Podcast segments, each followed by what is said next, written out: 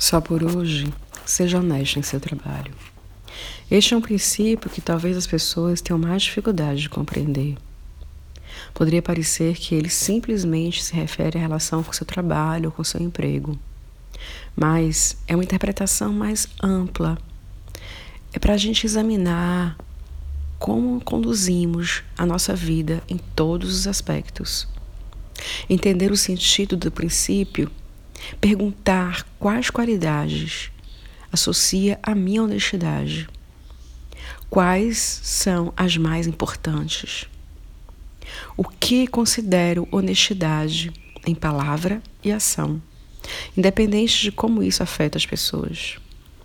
Esse tipo de honestidade não será uma forma de orgulho egoísta?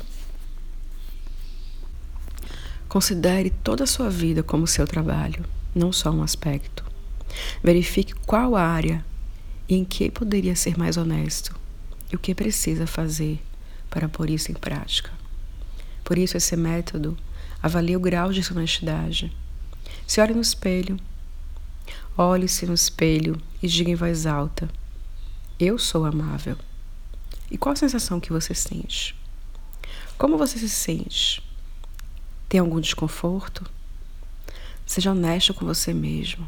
Acredite o que você sente e faça a mudança que for necessária. Boa sorte.